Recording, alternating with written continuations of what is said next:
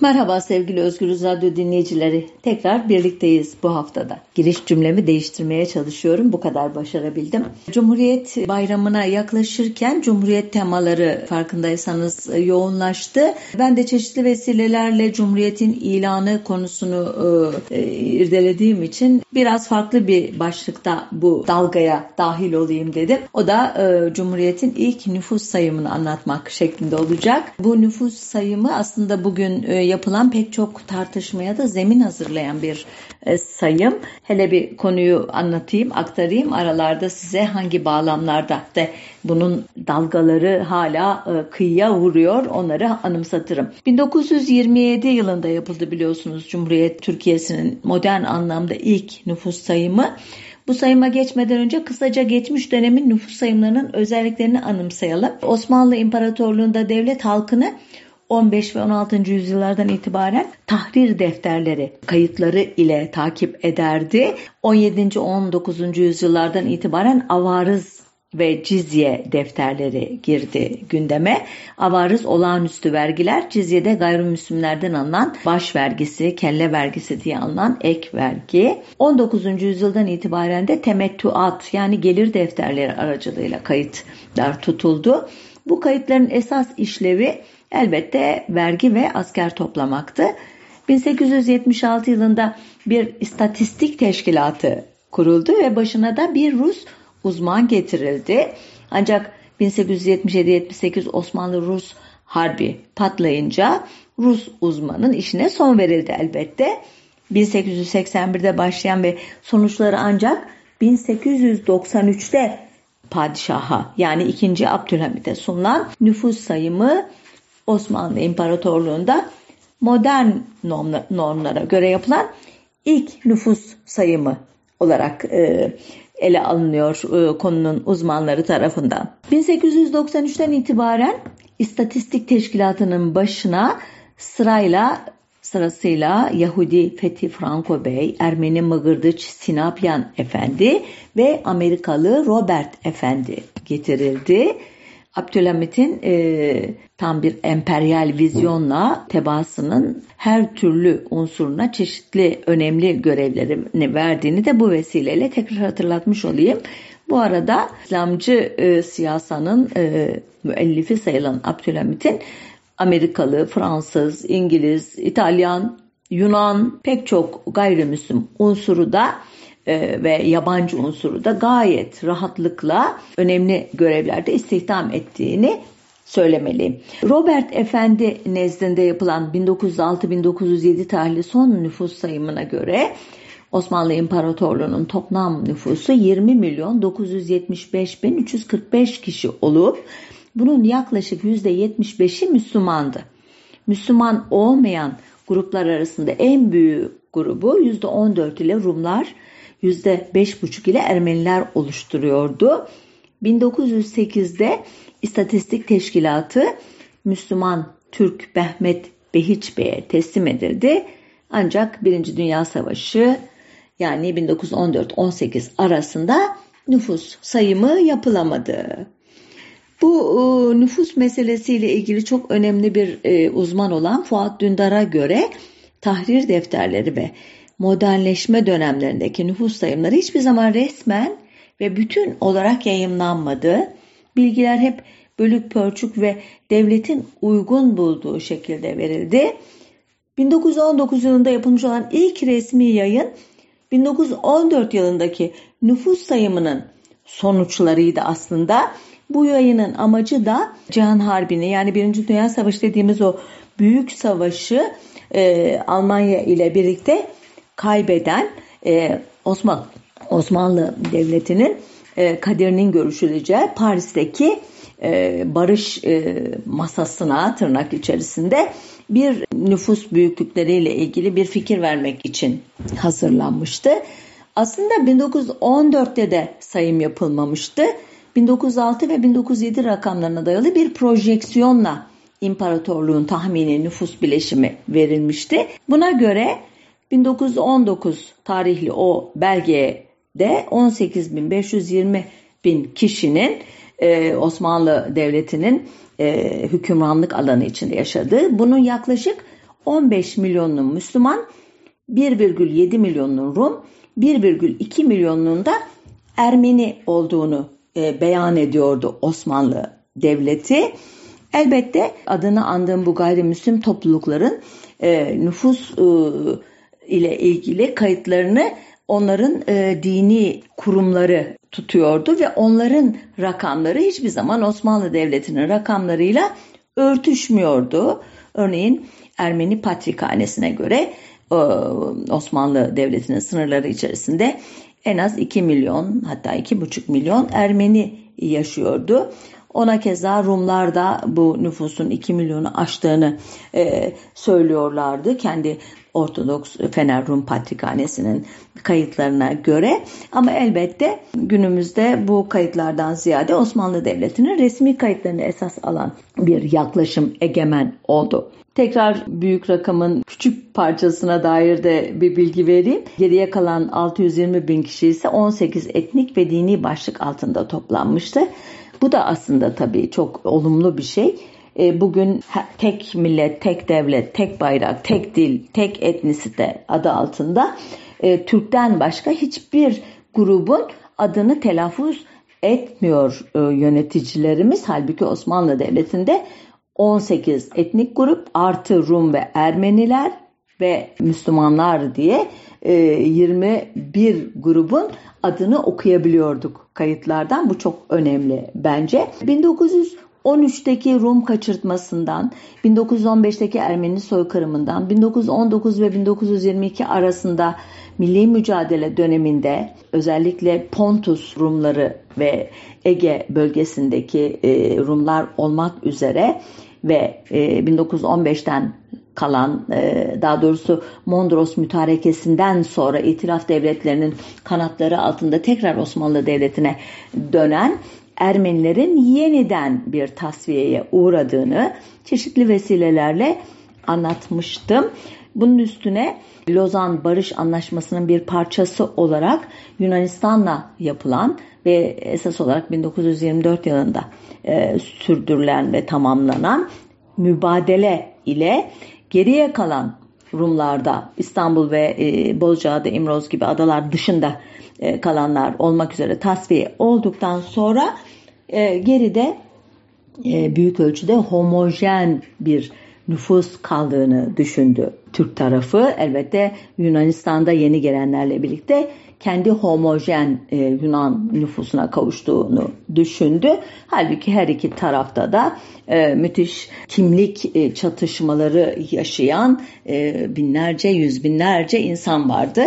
Bu bir başka zaman ele alacağım bir konu. Örneğin Türkiye'de e, kalan Hayhurumlar diye anılan bir e, e, etnik grubu ya da Karamanlar denilen ya da Pontus Rumları denilen gruplara ilişkin hikayeleri anlatmadıklarım varsa bir gün anlatırım. Sonuçta bütün bu tasfiyelerden sonra 1923 Lozan Anlaşması ile yeni bir devlet kurulduk ve mübadele de tamamlandıktan sonra yeni devletin nüfusu nedir e, sorusu elbette hem yönetenler açısından hem de e, başka devletler açısından önemli olmaya başladı.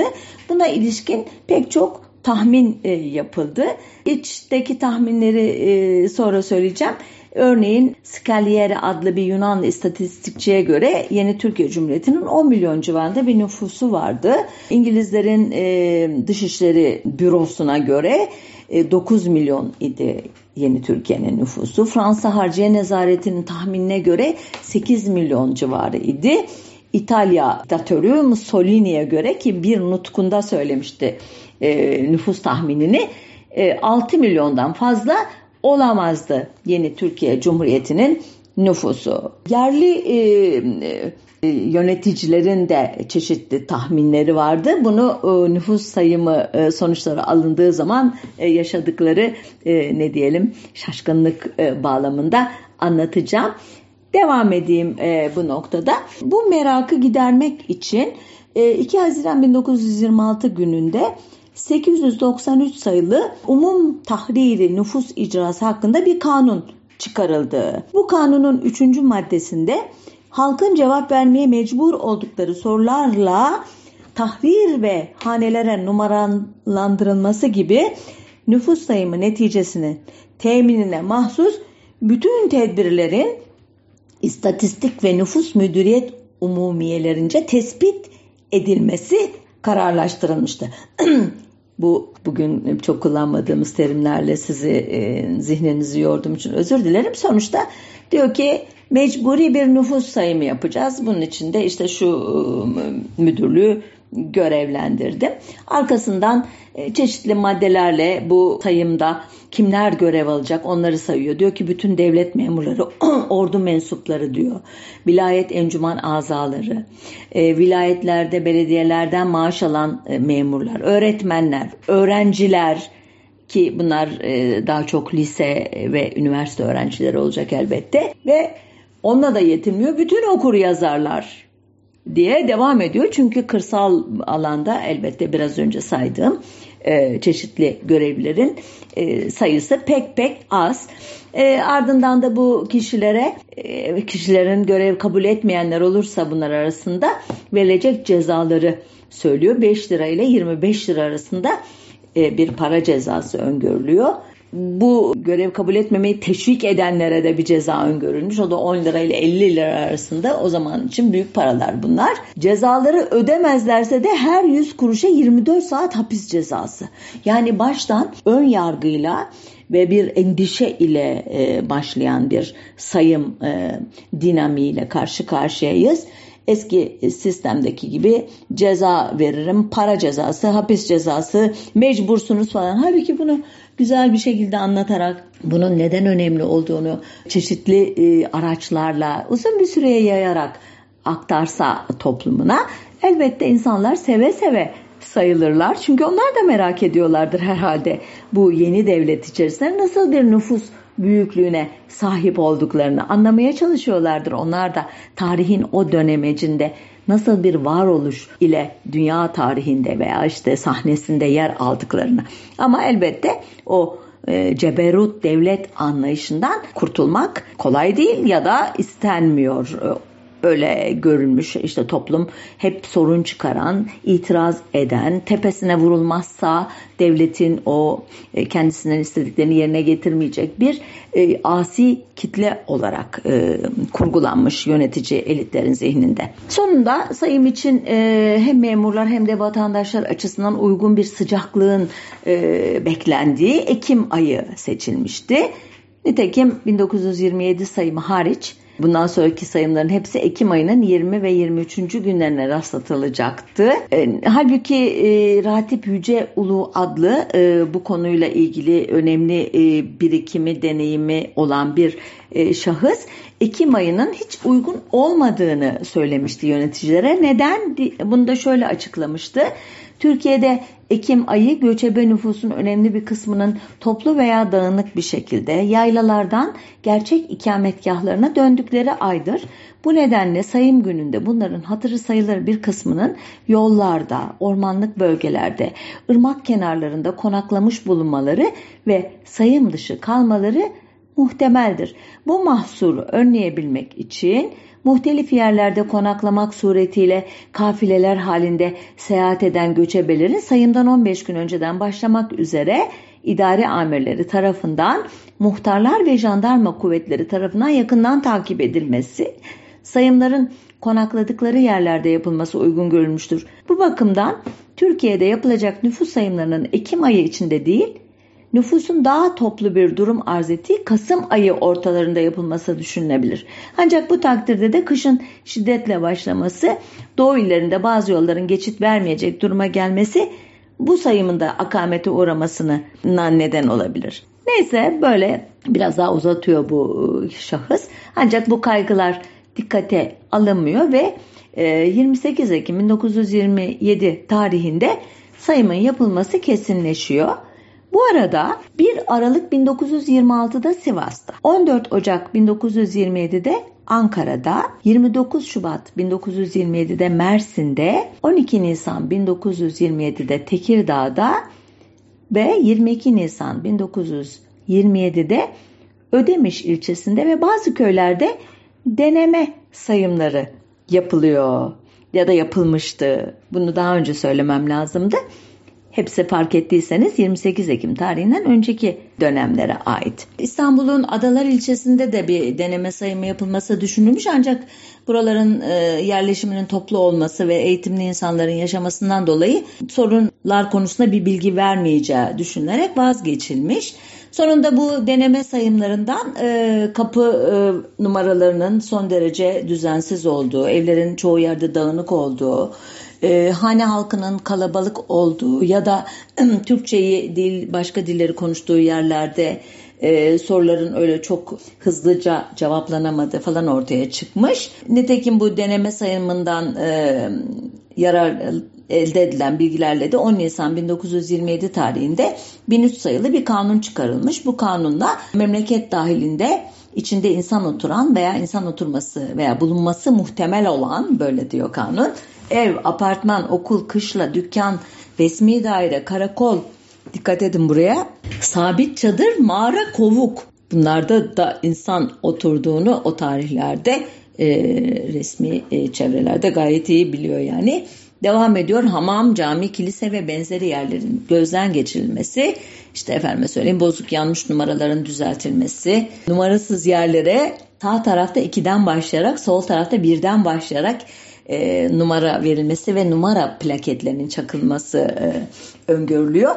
Ve yine bu kanuna göre bu e, işlerin masrafları da hane ha, e, sahiplerine e, e, bırakılacak. Bu aslında e, modernleşmenin e, bedelini e, devletin üstlenmesi gerektiği ilkesinden daha başında işin uzaklaşıldığını düşündüren bir uygulama.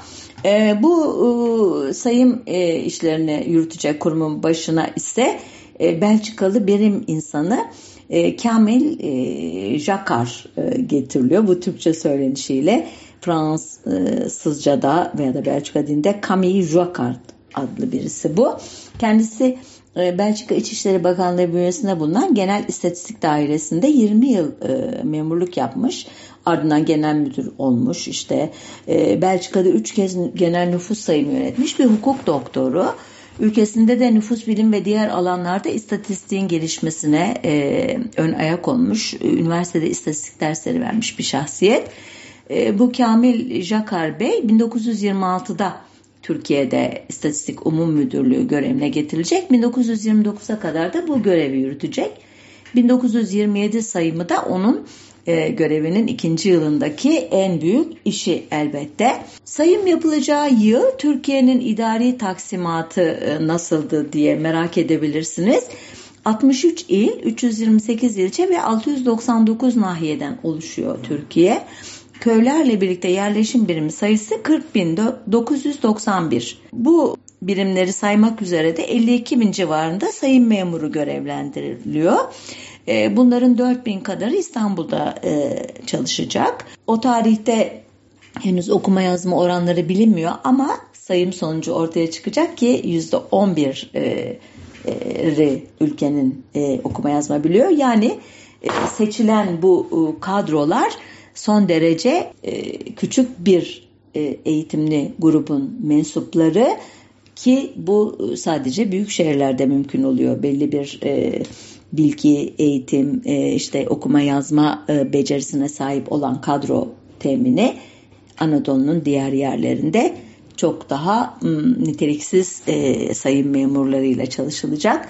İstanbul'da özellikle e, Darülfünun ve Galatasaray Lisesi'nin öğrencileri de sayım kadrosunda görevlendirilecek. İstatistik Müdürü Kamil Jakar Bey de yanına yardımcıları Celal Bey ve Selim Sabit Bey'i de alarak halkı ve sayım memurlarını aydınlatmak üzere Türkiye çapında konferanslar e, ve geziler düzenliyorlar. Gazetelerde sayımda yayın, sorulacak sorular yayınlanıyor.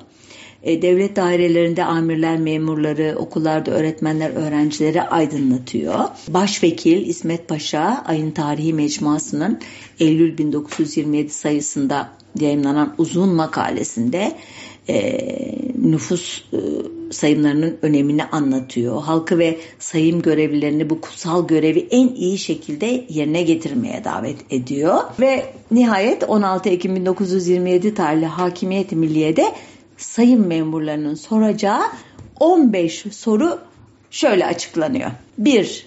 Hane veya o binanın numarası. 2. Aile, lakap, peder ismi ve kendi ismi. 3. Yazılan erkek midir, kadın mı? Yani cinsiyeti sorusu. 4. Doğduğu tarih. Parantez açmışlar. Eğer bu tarihi bulup söylemek imkanı olmazsa sadece kaç yaşında olduğu yazılacaktır. 5.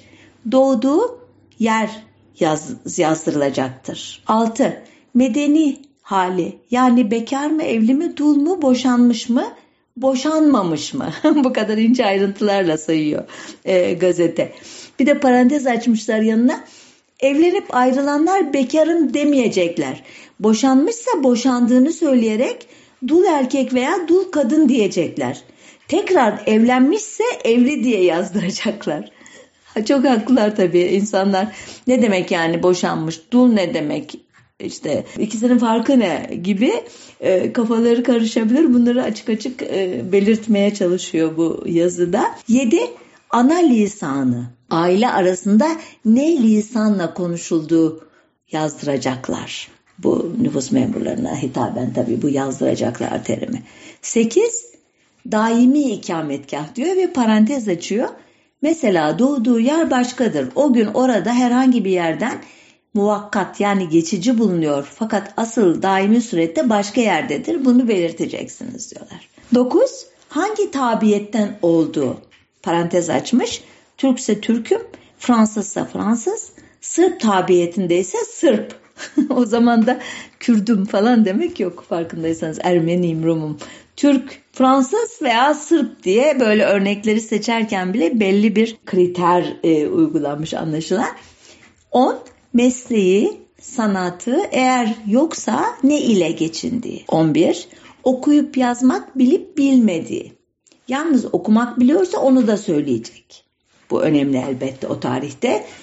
Okuyup yazmak çok e, az sayıda insana nasip olan bir e, beceri ama bazıları da okuyabiliyor. Bu da bir değer olarak kabul ediliyor o tarihte. 12. Hangi dinde olduğu?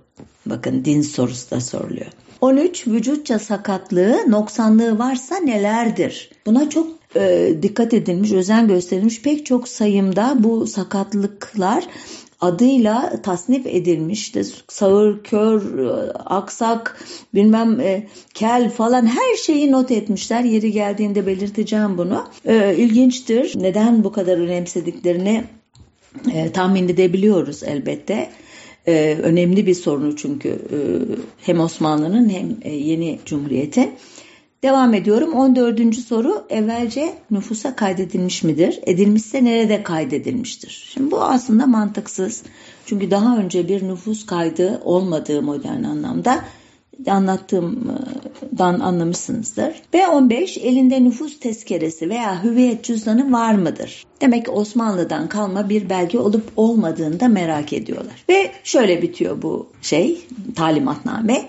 Herkes bu 15 suali şimdiden okuyup cevaplarını hazırlarsa o gün memur gelince yazdırması hem kolay hem de tahrir yani yazma işi çabuk bitmiş olur.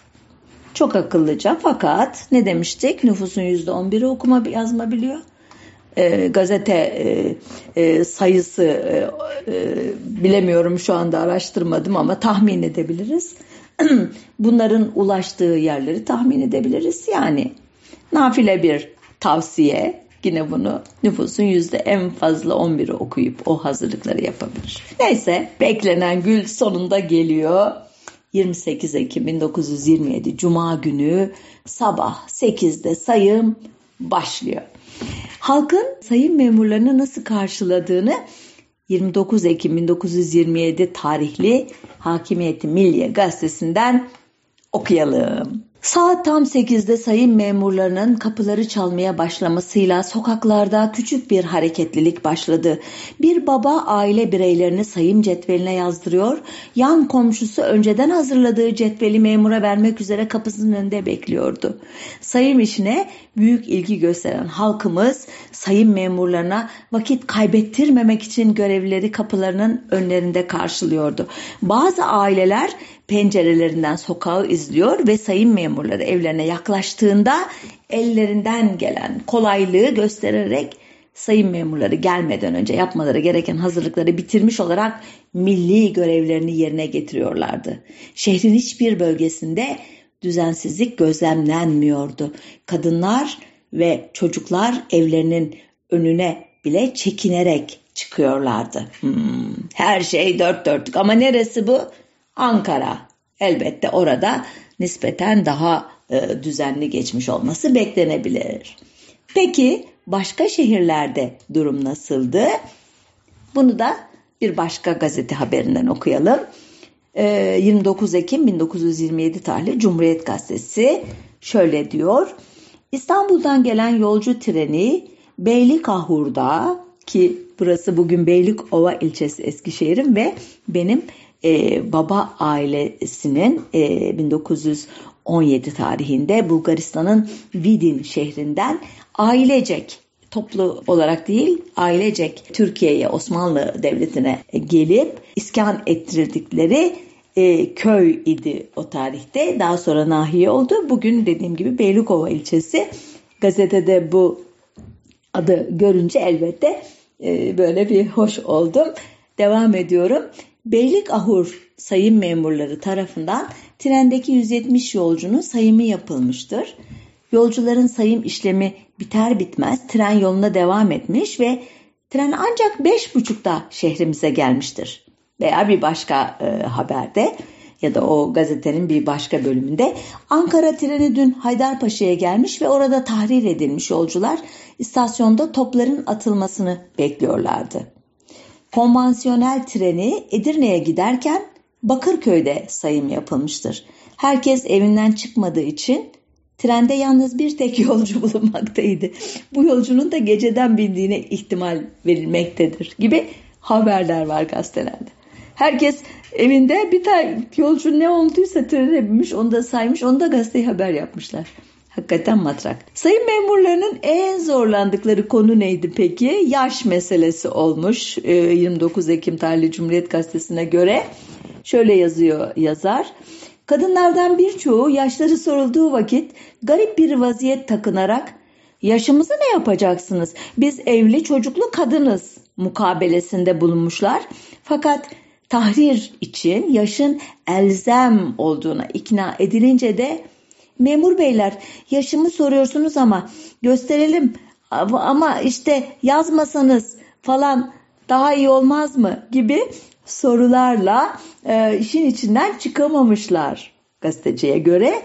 Sonuçta diyor bununla birlikte diyor cetvellerde kadınların yaşı çoğunlukla 25, 30, azami 35 rakamlarıyla dolmuştur. Yani bazı yerlerde kadınların yaş takıntısı yüzünden genç yazılmış kadın nüfusu demeye getiriyor. Tabii bu küçük bir miktardır herhalde. Yani nüfus sayımda bir sapma e, doğurduğunu sanmıyorum.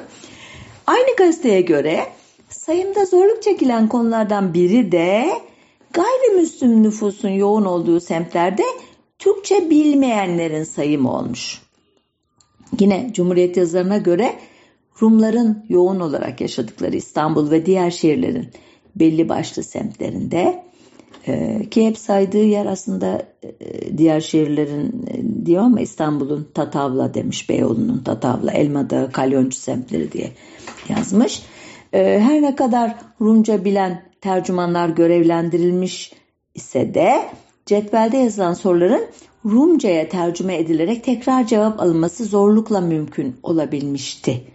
Zorluklar Galatasaray Lisesi'nin öğrencilerinin yardımıyla çözülmüştür diyor gazeteci.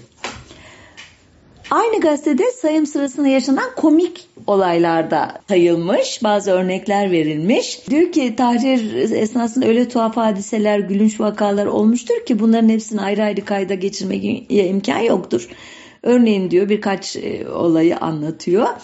Tahrir cetvellerinde vücudunda sakatlık olup olmadığı varsa neler olduğu hanesini e, imla etmek yani yazmak tahrir memurlar için o kadar zor olmuştur diyor. O kadar ilginç sorulara e, muhatap olmuşlardır ki bunlar başlı başına birer mizah konusu teşkil eder. Bilhassa ihtiyar hanımlardan birçokları acaba ayaklardaki sızıları yazdırsam mı? Belki hastaneye falan giderler de tedavi ederler diye kızına gelinine danışıyor. Bir kısmı aa hiçbir şeyciğim yok niye sakat olacakmışım cevabını veriyorlardı. Meslek veya sanat sorusuna da bazı kadınlar benzer şekilde komik sayılabilecek cevaplar vermişlerdi diyor yazar. Kadınların ekserisi kadın kısmına ne sanat olabilir? Oğlumun sayesinde çok şükür bey gibi yaşıyoruz. Mukabelesinde bulunuyorlardı. Bununla birlikte diyor yazar birçok tahrir memuru aynı sual ve cevaplar için mıntıkaları dahilinde hayli yorulmuşlar. Tahrir cetvellerini noksansız yazabilmek için bu sualleri defalarca sormaya mecbur kalmışlardır. Aslında çok kibarlar. Hani öyle halkı çok fazla küçük düşürecek bir ifade yazmamışlar.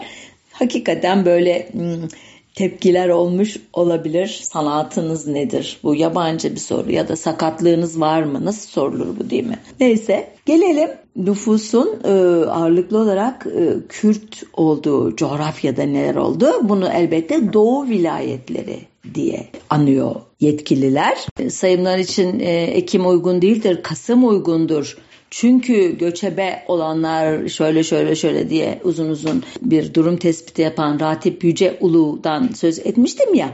O e, yine e, bu Doğu vilayetleri dediği hükümetin e, bölgelerdeki sayımlardaki sorunları şöyle özetliyor. Diyor ki bir sayım memuruna diğer illerdeki sayım memurlarının sayması gereken nüfusun 2-3 katı nüfus düştü. Bunların e, sayımı diğer illerle aynı günde bitirilebilmeleri için sayıma birkaç gün önce başlamaları e, gerekmişti. Göçebelerden bir kısmı sayım gününden önce numaralanmış olan çadırlarında sayılmış bir kısmı dönüş yollarında rastlanarak kaydedilmişti.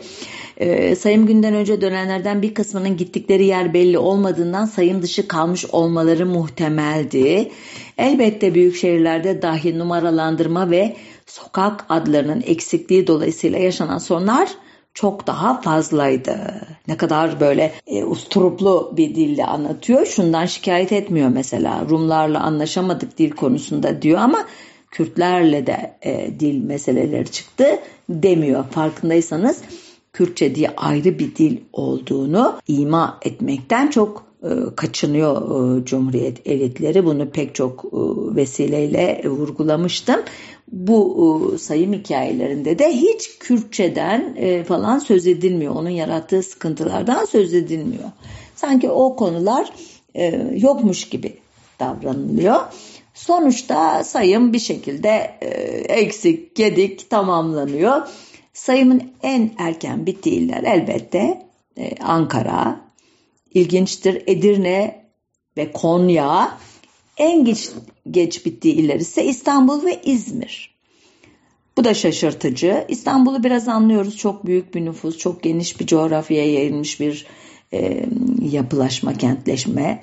İzmir aslında e, çok büyük değil, düzenli bir yerleşim. Neden daha geç bitti tam kestiremiyoruz. O gün e, bu şehirlerde hayat nasıl geçtiği de anlatan birkaç haber küpürü paylaşayım sizde. 29 Ekim 27 tarihli Cumhuriyet yine Diyor ki bütün gün sokaklarda gezmeye alışan İstanbullular için o gün son derece sıkıcıydı diyor. Kimi aileler kendi aralarında tavla, domino gibi oyunlar oynayarak zaman geçiriyordu. Birçok evden gramofon, piyano, ut, keman, saz gibi müzik aletlerinin sesleri dışarılara kadar geliyor. Hoş bir seda oluşturuyordu. Öyle ki İstanbul'da gramofonun en fazla çalındığı gün sayım günü olmuştu.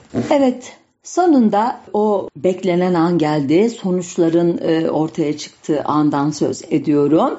Daha önce belirtildiği gibi sayımdan önce Türkiye'nin nüfusu en az Mussolini tarafından 6 milyon olarak diğer e, çeşitli e, yabancı misyonlar tarafından 10 milyon civarında ama Türkiye'deki yetkililer tarafından 8 milyon civarında tahmin edilmekteydi.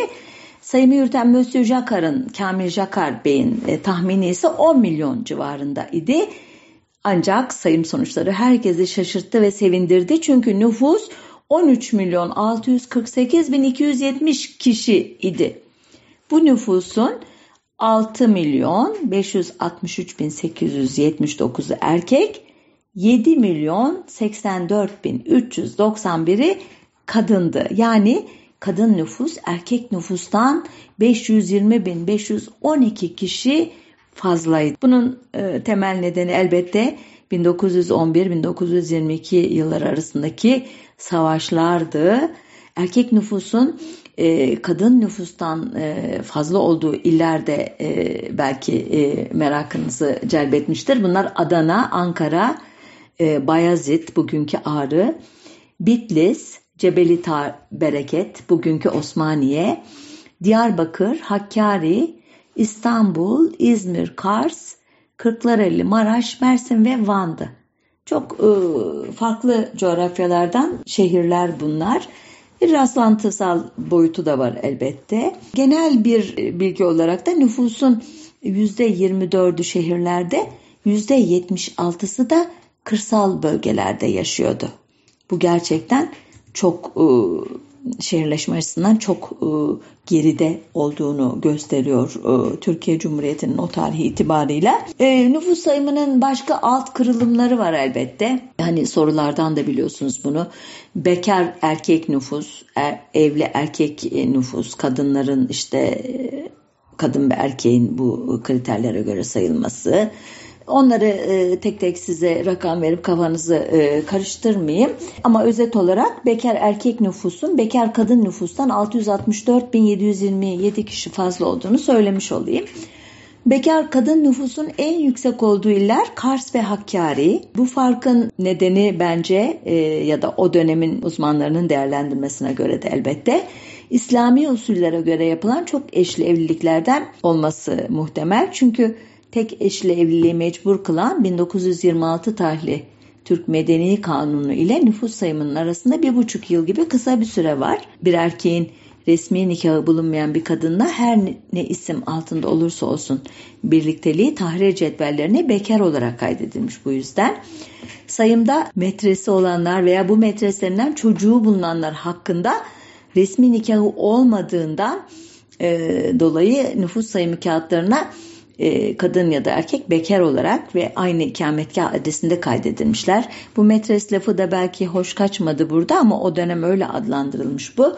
Yani çok eşlilik e, işte İslami e, kurallara göre de dört eşe kadar İslam geleneğine göre diyelim evlenmek mümkün olması bir erkeğin tabi kadınlarla kadının için böyle bir hak yok. Böyle bir sayımda farklılıklar ortaya çıkarmış. Bir başka dikkat çekici husus Türkiye genelinde dul kadın nüfusunun dul erkek nüfusundan 10 kat fazla olması. Bu oran bazı illerde daha da yüksek. Örneğin Denizli'de 25,8 kat, Burdur'da 21,7 kat, Antalya'da 19,8 kat, Ordu ve Trabzon'da 19 kat, Kütahya ve Rize'de 18,5 kat. Böyle gidiyor.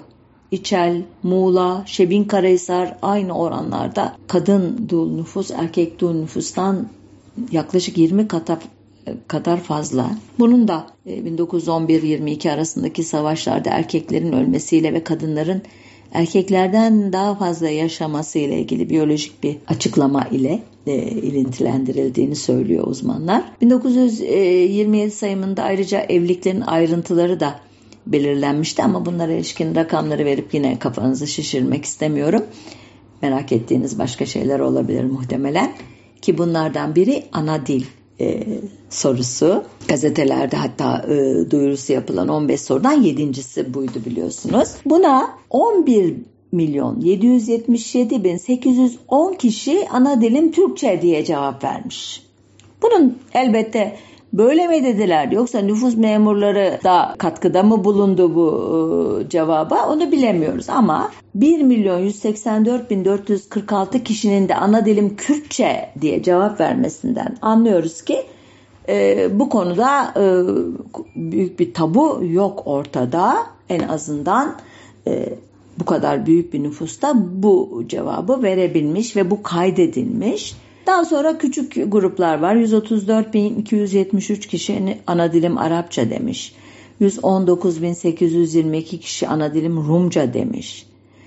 e, ki bunların çoğunun İstanbul Rumları olduğunu biliyoruz. E, daha önce sözünü etmiştim 1924 mübadelesinde İstanbul ve e, işte Bozcaada İmroz hariç demiştim ya onlar etabli diye tanınan ta Osmanlı e, döneminden e, beri İstanbul'un yerleşikleri olan Rumlardı. Onlar mübadele dışı tutulmuşlardı. Bu kişiler besbelli. 95.901 kişinin e, ana dili Çerkezçeymiş.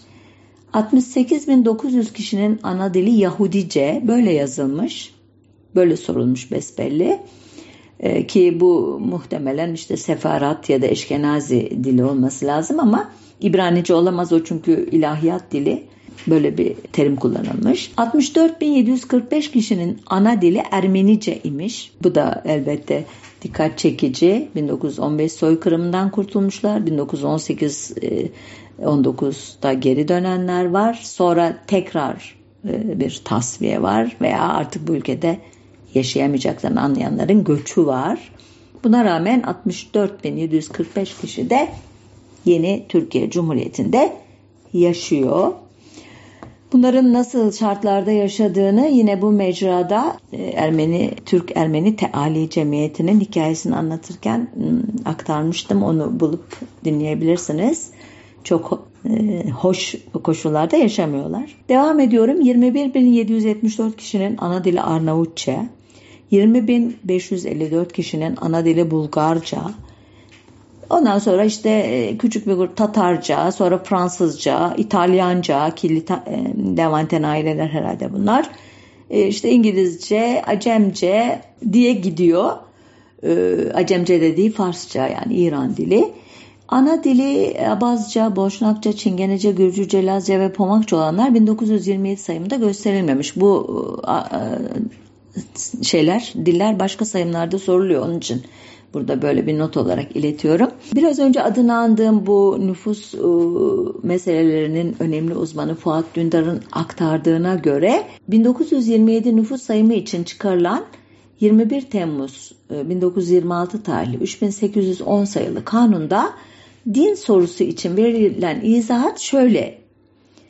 Yalnız Hristiyanlar için mezhep de ilave olunur. Mesela Rum Ortodoks, Rum Katolik, Ermeni, Ermeni Protestan, Ermeni Katolik. Şimdi bu ne anlatıyor? Dinlere göre e, dağılım neydi e, diye merak edenler için e, İslam dininin alt kırılımlarını yani ne kadarı Sünniydi, ne kadarı Alevi idi öğrenemeyeceğimizi gösteriyor. Çünkü kanun sadece Hristiyanlar için mezhep sorusunu sorabilirsiniz demiş. Sonunda sayımlarda elde edilen e, sonuçlar İslam, Musevi ve tüm mezhepleriyle Hristiyanlık ilginç bir şekilde ateistler ve meçhul ve diğer dinler diye tasnif, tasnif ediliyor. Ateistler de kaydediliyor yani. Burada ilginç olan e, yapılan tüm sayımlarda başta da dediğim gibi İslam'ın mezhep dağılımının öğrenilmek istenmemiş olması. Sonuçta 1927 nüfus sayımına göre nüfusun %97,36'sının Müslüman, %2,64'ünün Müslüman olmayan gruplardan oluştuğu açıklanıyor. Ateistlerin sayısını, meçhullerin sayısını e, not etmemişim. Şimdi de e, bakmaya vaktim yok. Özür dilerim. Nasıl oldu da unuttum onu. Şimdi e, ayıp etmişim. Neyse bir başka zaman tamamlarım belki. Bu sayımda ilginç bir şekilde e, bazı e, işte ibadethanelerin falan sayısı da e, zikredilmiş. Ülkede toplam 28.705 cami varmış.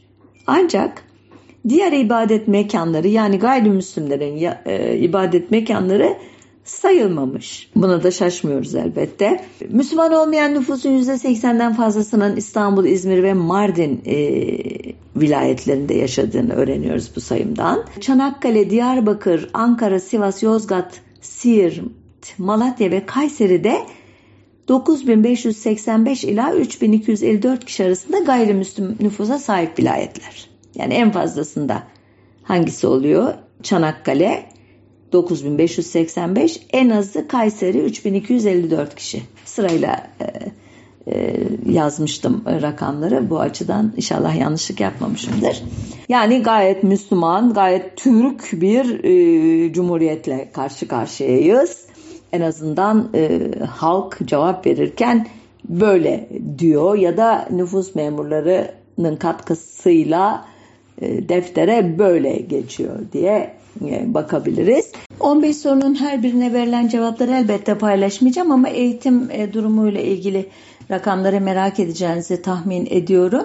7 yaş ve üzeri nüfus esas alındığında okur yazar kişilerle okuyabilen ancak yazamayan kişilerin toplamı genel olarak erkeklerde %17,42, kadınlarda %4,63 imiş ve ortalaması da bu sayıların %10,58. Ben hatırlarsanız başta e, bu küsuratı yuvarlayarak %11 civarında bir okur yazarlık olduğunu söylemiştim.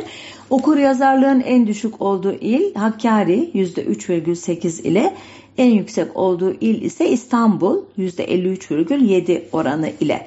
Elbette kadınların okur yazarlık oranları erkeklere göre çok düşük.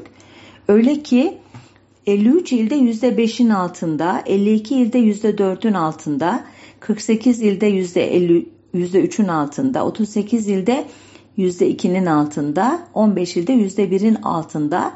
Bunlar tabii birbirinin içine giren kümeler e, toplamı olarak bakmayın. E, belli kriterlere göre e, değerlendirerek illeri bu rakamlar bulunuyor.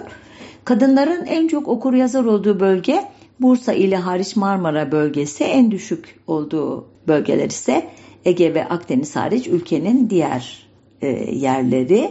Bu e, sayımda e, halkın hangi meslekleri icra ettiği de sorulmuş. Ancak devlet başta bu e, meslekleri gruplamış e, sayım memurları eliyle.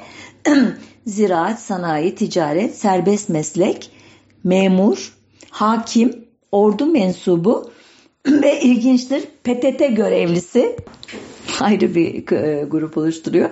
Bunu merak etmişler. Muhtelif işler ve mesleksiz başlıklarını taşıyor bu gruplar. Ee, çok e, dramatik bir e, sonuç. 13 milyon 648 bin 270 kişinin tam 8 milyon 278 bin 273'ü mesleksiz kategorisinde yer almış. Nüfusun yarıdan fazlası yani. Yine sayıma göre ülkede 65.245 iş yeri var ancak bunların sadece yüzde özür dilerim ne yüzdesi 155'inde yüzden fazla işçi çalışıyor. Sanayide çalışan 299 bin nüfus var sadece. Ticari nüfus 255 bin kişi. Son derece e, küçük e, sayılar bunlar farkındaysanız. Elbette e, bir işçi sınıfı olmadığı için e, bir sol e, siyaset de gelişmiyor bu ülkede. Rakamlardan da belli. Elbette belki başta söylemem lazımdı. E, ülkenin en kalabalık şehri İstanbul 794 bin 444 kişilik nüfusuyla. Onu 526 bin nüfusuyla İzmir, 404 bin 720 kişiyle Ankara izliyor. Hakkari 24.980 kişilik nüfusuyla en küçük vilayet. Onu 75.329 kişiyle Van, 83.614 kişiyle Burdur, 90.066 kişiyle benim doğum e, yerim olan Artvin vilayetleri izliyor. Bu arada hep soruluyor bana Artvinli misiniz diye. Hayır anne babam öğretmen iken orada ben ve kardeşim doğmuşuz. Daha sonra Urfa'ya gittik. Bir 3-4 sene de orada yaşadık. Sonra Nazilli'ye ilkokulu 4'e kadar orada okudum. Orayı bitiremeden annem yine tayin oldu. Politik bir şahsiyetti. Hep annemi sürerlerdi. Edirne'de bitirdim ilkokulu, ortaokulu, liseyi.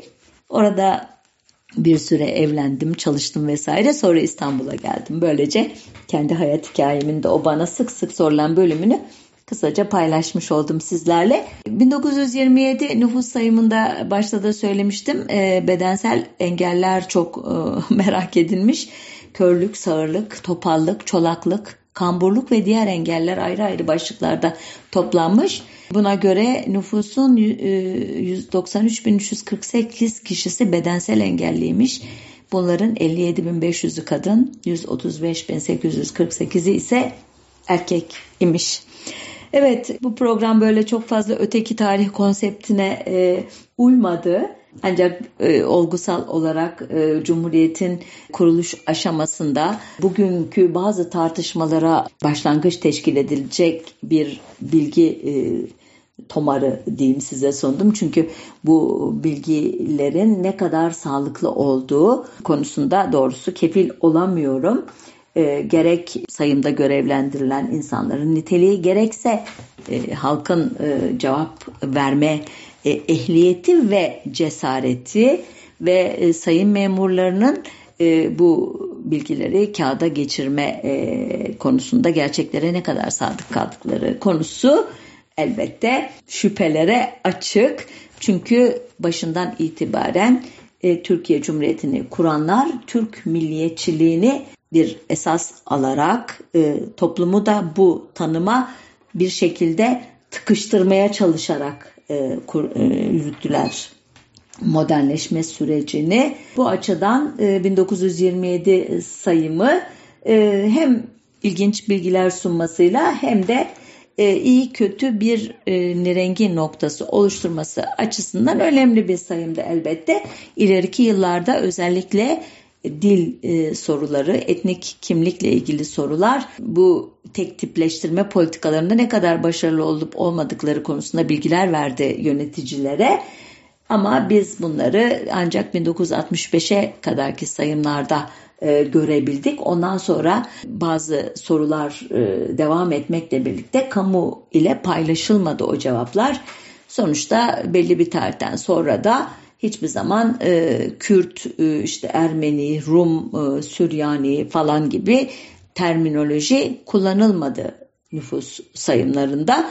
Artık herkes bir şekilde Türk idi, din e, Müslümanlık idi, mezhepsel kırılımlar söylediğim gibi e, kanunla sorulması yasaklandığı için öğrenilemedi.